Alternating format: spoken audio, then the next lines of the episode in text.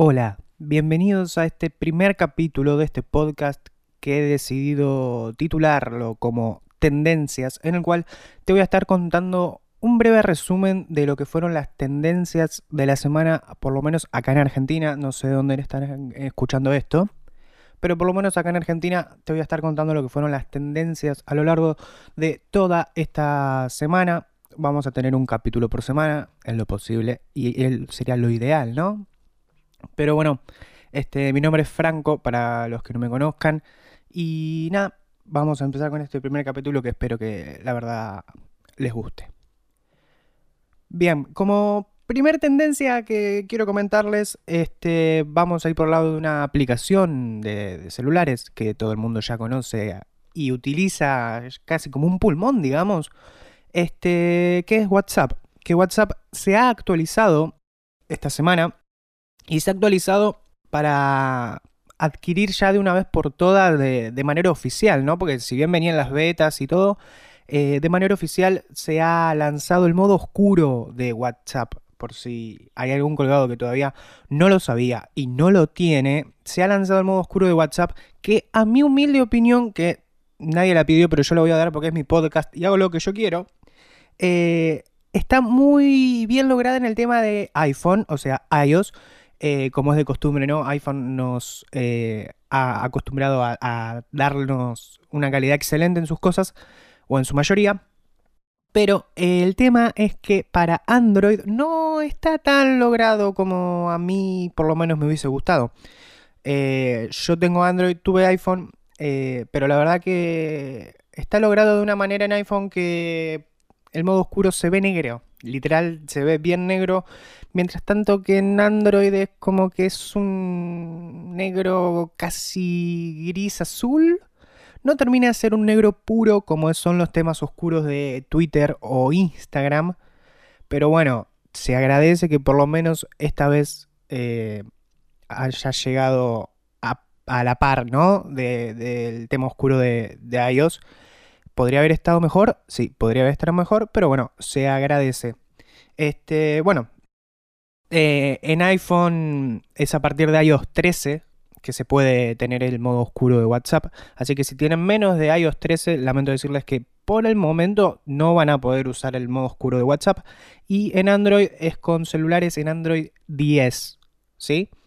Eh, Android 9, 9.10 ya pueden estar usando el modo oscuro Así que si alguien no sabe cómo activar el modo oscuro de WhatsApp, van a configuración, a chats, y ahí en chats les va a salir una opción nueva que es tema y ahí van a poder tener la opción de activar eh, la opción de, tema oscuro.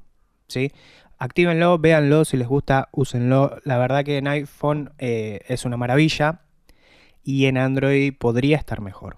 Pero bueno, como digo, se agradece eh, haberlo tenido al mismo tiempo y poder probarlo bien. Bien, otra cosa que pasó esta semana es que se confirmó el primer caso, los primeros casos de coronavirus en Argentina. ¿no? Eh, el primero fue un hombre de unos 43 años que venía de Italia, que, bueno, fue diagnosticado con los síntomas y dio positivo en el análisis de, de coronavirus, que hasta que al día de hoy son ocho los casos que, hay en total de coronavirus eh, en Argentina. No se sabe mucho más todavía, se supone que están siendo tratados y, todo, pero bueno, vamos a ver qué, es lo que pasa con, esto. No, no hay que alarmarse, no hay que, volverse paranoicos.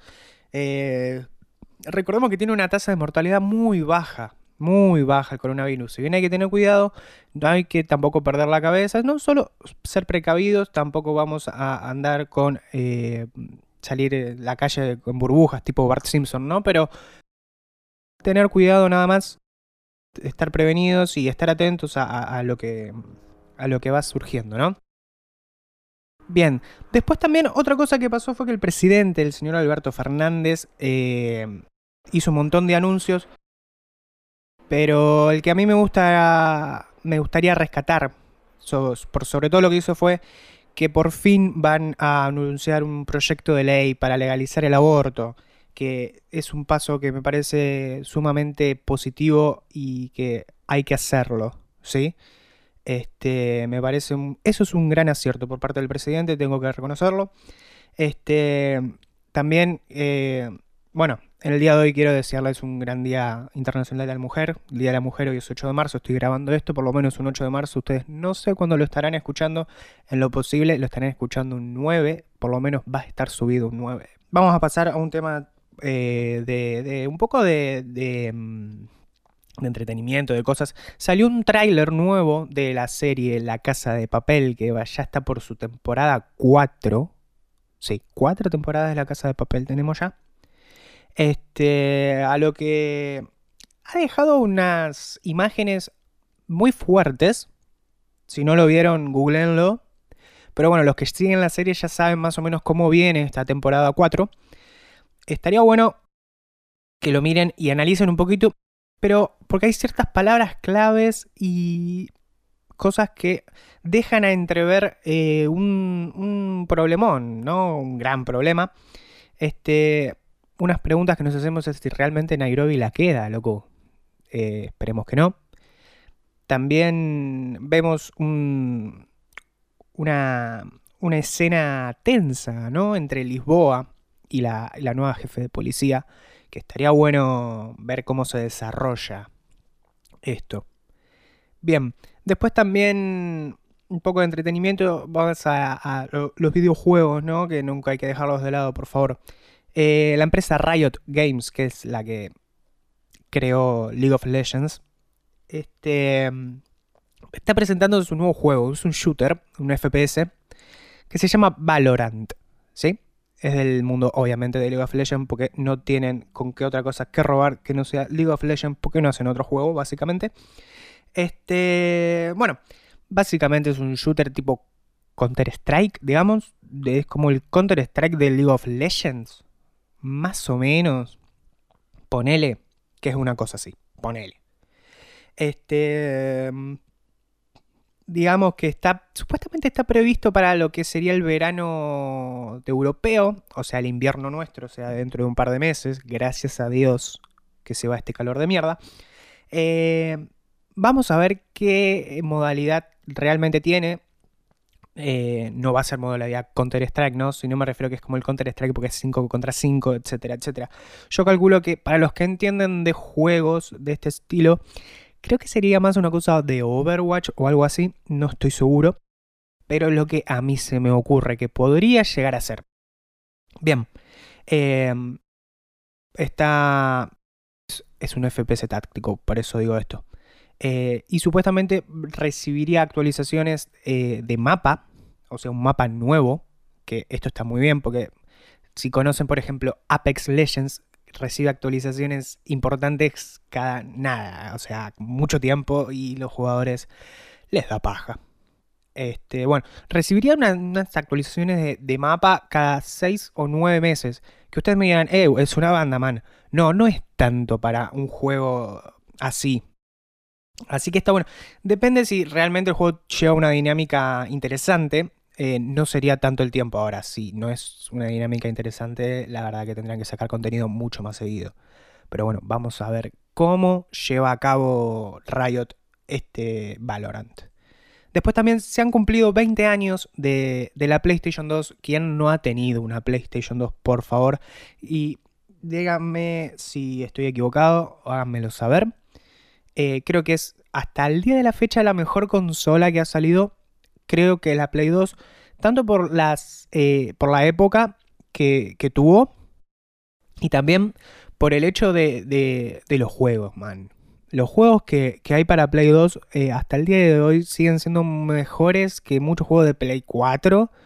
Este, yo creo que no hay, hay muchos juegos de Play 2 que son indiscutiblemente los mejores juegos. Este, pero la verdad que no, no, me, me, me ha... A mí la Play 2 me ha dado muchas alegrías, es la verdad. He jugado mucho. La he, la he, me la han dado de, de niño para una Navidad y fue un gran regalo que agradezco a mis padres. Eh, y he, he, pasado grandes momentos juntos con amigos. He pasado horas y horas y horas y horas y horas y horas con mis amigos para... He pasado horas con mis amigos jugando a la Play y hemos disfrutado muchísimo y grandes anécdotas han salido de jugar a la Play, justamente. Ustedes dirán, wow, qué pobres. No, pero realmente eh, la pasábamos muy bien y, son momentos muy agradables que hasta el día de hoy cualquier hombre que pueda sentarse a jugar a la Play lo va a agradecer. Y si juega a la Play 2, ella es como una joya, ¿no?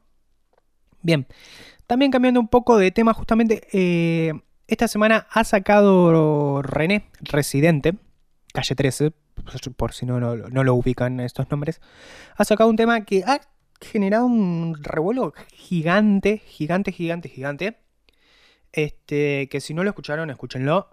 Porque ha, generado opiniones muy, muy, muy, muy, muy variadas, muy variadas de, un montón de cosas.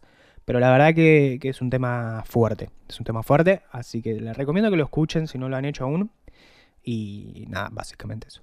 Después otro tema que, me ha llamado a mí la atención, por eso quiero comentárselos, es que no sé si sabían, pero eh, Ronaldinho, el jugador de fútbol, el ex jugador de fútbol, eh, estuvo o está hasta el día de la fecha, eh, está hasta el día de la fecha, está demorado en Paraguay porque ingresó ¿no? al país con, con un pasaporte falso, documentación falsa.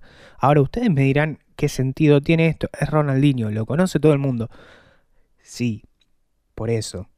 Él eh, da a entender, no, no, o sea, no da a entender, ¿no? Él dice que, la documentación se la dio a la gente que lo llevó a Paraguay. ¿Qué sé yo? Eh, yo creo que Ronaldinho tiene su pasaporte y sus cosas, ¿no? Es campeón del mundo muchas veces, o sea, yo creo que hay algo raro ahí. Eh, la justicia de Paraguay no sé cómo estará resolviendo esto, pero hasta donde yo tengo entendido, eh, la justicia pidió no, no llevarlo a juicio ni nada, pero bueno, vamos a ver porque eh, es raro, ¿no? Es una persona súper conocida, no es que es un random de por ahí que quiso entrar con pasaporte trucho. Así que vamos a ver como que qué es lo que pasa con el señor Diño, que por favor no me, no me, no me metan preso a Diño por esta boludez. Lo único que pido. Bien. Otra cosa que quiero comentarles que pasó en el tema de redes sociales en Instagram, más que, más que nada, fue un, como un crossover de, de stories de Instagram, problemas de influencer, ¿vieron? Un crossover de, historias entre Santi Maratea y Paulina Cocina. Que si no los conocen, bueno, Santi Maratea, no sé cómo llamarlo, influencer, eh, no sé si es actor, no sé, comediante, no sé, digamos, la influencer, no tengo un, término exclusivo para Sandy Maratea. Y Paulina Cocina, si no la conocen, es una youtuber que eh, justamente hace videos en YouTube de cocina y cocina muy bien. Bien, lo que pasó fue que Paulina Cocina hizo unas historias eh, dirigidas a sus seguidores hombres, eh, preguntando si alguna vez se habían sentido incómodos con alguna situación como de acoso o forzados a hacer algo por el hecho de, eh, de la situación, digamos, ¿no? De no querer eh, esto. Y a lo que, bueno, recibió un montón de comentarios positivos, un montón de cosas que me parece excelente.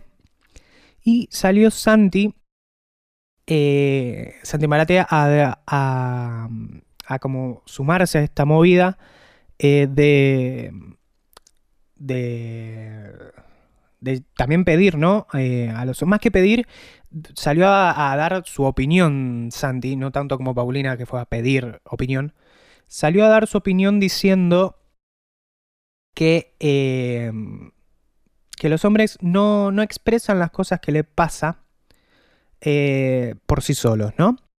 Sino que siempre como que necesitan ser impulsados por alguien, este en lo posible por una mujer o, o, lo que sea, ¿no? Por un amigo, por otro tipo, por lo, que sea. Em, pero como que no, no, no les da la, la, cara para ir por sí solos y decir, che, me está pasando esto o esto me parece de tal forma. Y que todo lo que ponga en duda la masculinidad los irrita. ¿No? Esto es lo que dice Santi Paratea. Este, bueno, él hablaba un montón de cosas en sus historias, básicamente eh, cómo no nos damos cuenta de las cosas que hacemos están mal, que en realidad el problema es que pensamos que están bien, ese es el tema. Este, por ejemplo, como que lo- los hombres prefieren quedar como, como unos pajeros antes de que alguien dude de su sexualidad, ¿no? Él ponía por ej- un ejemplo que si ponele de chico a vos no te gusta el fútbol, ah, entonces sos puto. Entonces, no, no, no, no, por, por ahí, por ahí no, pero está ese prejuicio siempre ahí metido, ¿viste? Y, y no da, y bueno, y él mostraba un montón de, de, de, mm, de, de- de- no me sale la palabra, loco. Mostraba un montón mm, de comentarios que le hacían, como por ejemplo que, gente que, que bardeaba a chica porque mm, le gustaba y para los demás era muy, muy fea, o gente que estaba con gente transexual y, y lo ocultaba y se hacían los machos y todo, y, en realidad le gustaba estar con gente trans, cosa que no tiene nada de malo, cada uno es libre de hacer lo que quiera, si quieres estar con una mina, está con una mina, está con un chabón, está con un transexual, hacer lo que quieras, nadie tiene por qué juzgarte en tu decisión de, de sexual, digamos, ¿no? Este... eh, bueno, él también decía eso, ¿no? Que los hombres siempre tienen este problema constante de estar tratando de remarcar que, que sí, que sí, que me gustan las mujeres, porque no, no, yo no, no, puedo ser gay, que no, no, no puedo esto, que no sé qué, que no sé qué, que no sé qué, que no sé qué. Pero que muchos hombres también necesitan que una mujer les diga que está mal lo que están haciendo. Obviamente todos sabemos que está mal gritarlo a una mina en la calle, ¿no? Pero eh, hay hombres que si no se los dice una mina no se dan cuenta. Entonces, ese es el problema que él remarcaba, ¿no? Eh, el hecho de eh, que nos tengan que decir como hombres otra mujer que está mal que le gritemos a una mujer en la calle, sin que nosotros nos demos cuenta solos. Y él remarcaba ese problema. El problema está en que no nos podemos dar cuenta solos, ¿no? Más allá de que todos sabemos que está mal, o la mayoría sabemos o entendemos que está mal eh, gritarles eh, en la calle o decirles cualquier cosa o, lo- o lo que sea, ¿no? Eh, no nos podemos dar cuenta solos.